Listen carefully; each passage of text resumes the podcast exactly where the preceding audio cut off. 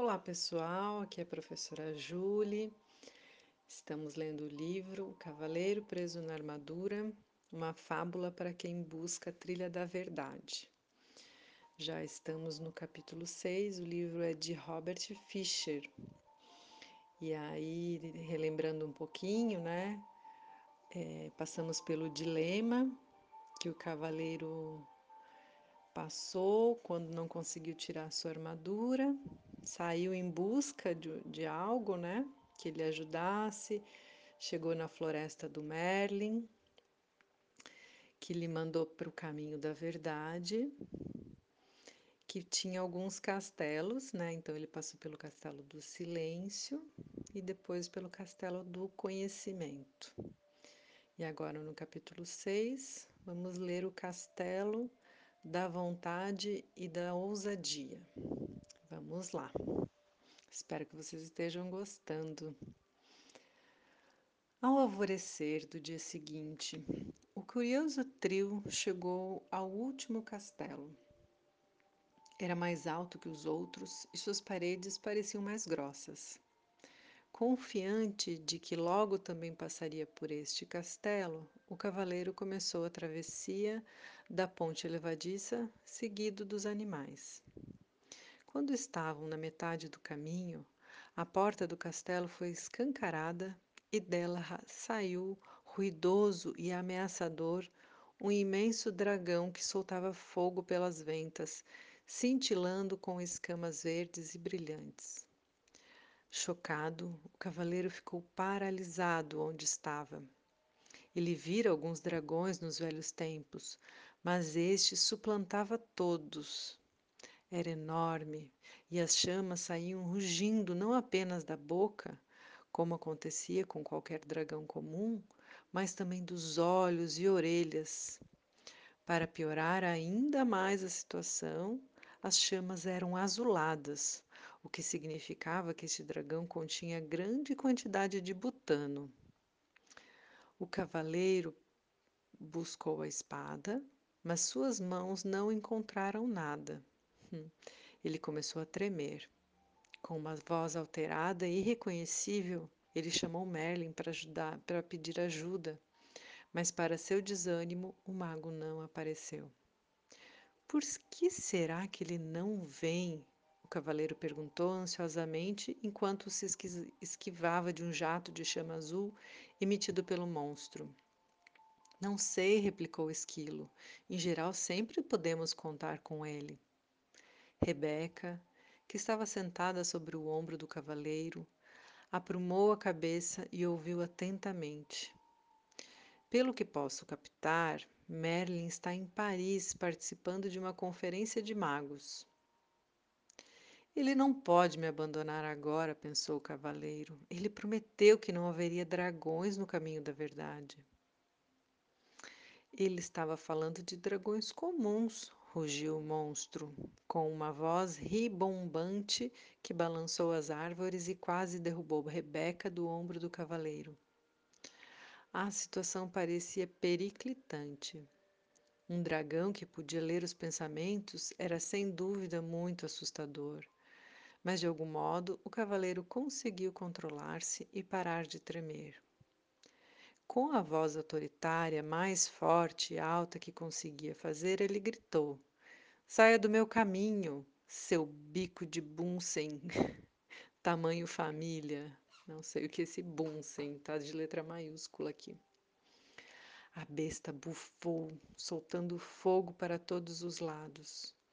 Uma fala bastante valente para um garoto amedrontado, falou o, o dragão. Sem saber o que fazer em seguida, o cavaleiro tentou ganhar tempo perguntando: O que você está fazendo no castelo da vontade e da ousadia? Em que lugar melhor você pensa que eu poderia morar? Sou o dragão do medo e da dúvida. O cavaleiro teve de admitir que esse dragão tinha o nome certo.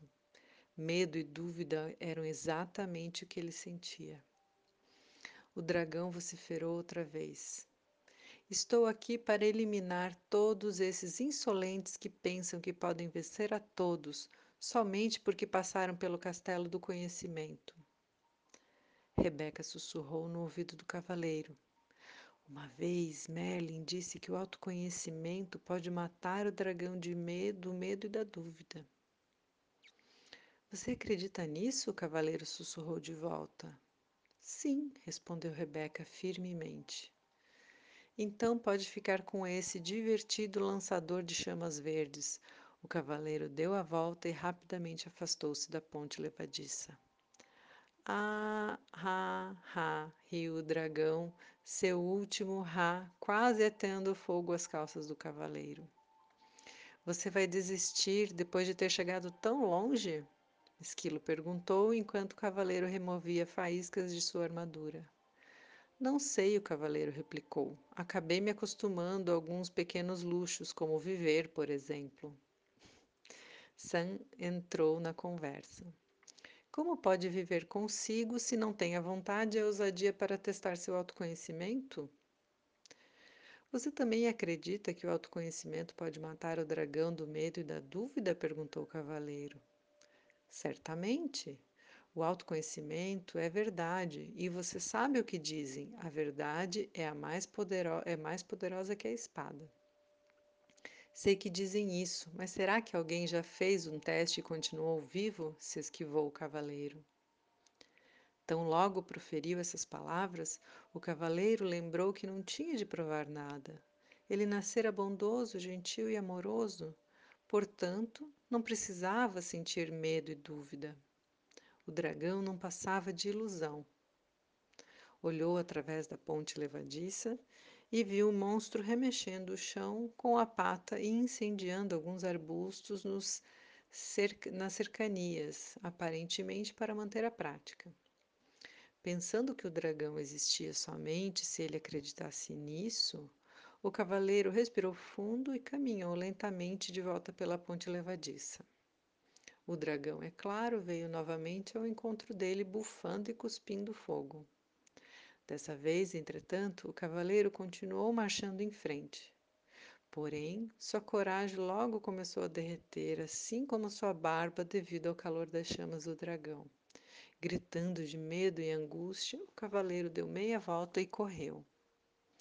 O dragão soltou uma estrondosa gargalhada e atirou um jato de chama cauterizante no cavaleiro em retirada. Urrando de dor, o cavaleiro atra atravessou voando a ponte levadiça, com o esquilo Rebeca logo atrás dele. Localizando um pequeno riacho, rapidamente enfiou a parte chamuscada na água fresca, extinguindo as chamas com um silvo. Esquilo e Rebeca permaneceram na margem, tentando consolá-lo. Você foi muito corajoso, disse Esquilo. Nada mal para uma primeira tentativa, acrescentou Rebeca. Atônito, o cavaleiro levantou o olhar dali onde estava sentado. O que você quer dizer com primeira tentativa? Esquilo disse, como quem não quer nada. Você será mais bem sucedido quando voltar pela segunda vez. O cavaleiro retrucou raivosamente. Volte você pela segunda vez. Lembre-se, o dragão era apenas uma ilusão, disse Rebeca. E o fogo que saía de sua boca era também uma ilusão? Era, respondeu Rebeca. O fogo também era uma ilusão. Então por que me encontro sentado neste riacho com minhas calças queimadas? perguntou o cavaleiro. Porque você tornou o fogo realidade ao acreditar que o dragão era real, explicou Rebeca. Se você acredita que o dragão do medo e da dúvida é real, você lhe dá poder para queimar suas calças e tudo mais, disse Esquilo. Eles estão certos, acrescentou Sam. Você tem de voltar e encarar o dragão de uma vez por todas. O cavaleiro sentiu-se encurralado. Eram três contra um, ou melhor, eram dois e meio contra meio, pois a metade de Sam do cavaleiro concordava com Esquilo e Rebeca, enquanto sua outra metade desejava permanecer no riacho. Enquanto o cavaleiro pelejava com sua coragem vacilante, ouviu Sam dizer: Deus deu ao homem coragem, a coragem dá Deus ao homem. Estou cansado de ficar decifrando o que as, que as coisas querem dizer. Preferia muito mais permanecer aqui sentado neste riacho e relaxar. Olhe, Sam o encorajou. Se você encarar o dragão, existe uma possibilidade de que ele venha destruí-lo. Mas se não encará-lo, ele com certeza o destruirá. As decisões são simples de tomar quando não há outra alternativa, disse o cavaleiro. Relutante, ele fez força para se pôr de pé, respirou fundo e começou a atravessar a ponte levadiça mais uma vez. O dragão olhou descrente para ele. Este era certamente um sujeito teimoso. Por aqui de novo? A fera resfolegou. Bem, desta vez vou queimar você de verdade. Mas agora era um cavaleiro diferente que marchava em direção ao dragão. Um que recitava sem parar: Medo e dúvida são ilusões. Medo e dúvida são ilusões. O dragão despejou chamas gigantescas e crepitantes sobre o cavaleiro, vezes e vezes seguidas. Contudo, por mais que o monstro tentasse e tentasse, não conseguia incendiá-lo. O cavaleiro continuava a se aproximar e o dragão se tornava cada vez menor, até que finalmente não era maior do que um sapo. Suas chamas se extinguiram e ele começou a cuspir pequenas sementes sobre o cavaleiro. Mas estas sementes, as sementes da dúvida, também não impediram de continuar. O dragão tornou-se ainda menor enquanto o cavaleiro continuava a avançar determinante. Venci! bradou o cavaleiro vitoriosamente. O dragão mal podia falar. Talvez dessa vez, mas voltarei vez após outra para me colocar no seu caminho. Dito isto, ele desvaleceu-se numa lufada de fumaça azul. Volte sempre que quiser, o cavaleiro desafiou. Cada vez que voltar, eu estarei aqui mais forte e você estará mais fraco. Rebeca alçou o voo e pousou no ombro do cavaleiro. Está vendo? Eu estava certa. O autoconhecimento pode matar o dragão do medo e da dúvida. Se você acreditava realmente nisso, por que não veio enfrentar o dragão comigo? perguntou o cavaleiro, não mais se sentindo inferior ao seu amigo empenado.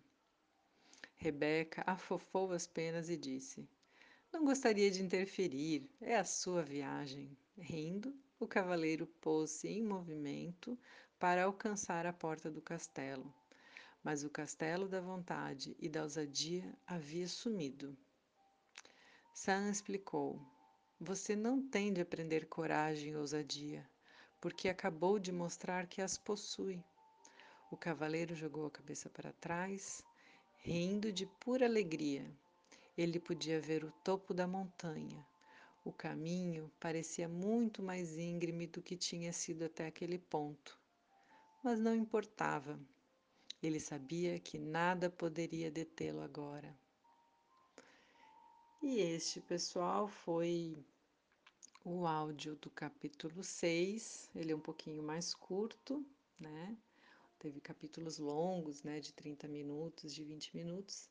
Esse foi um pouquinho mais curtinho, mas muito interessante, né? O quanto a gente dá para a gente refletir sobre o quanto às vezes parece muito maior o nosso medo, né?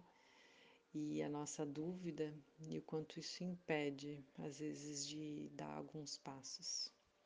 Muito bom. Um beijo a todos e até o próximo áudio.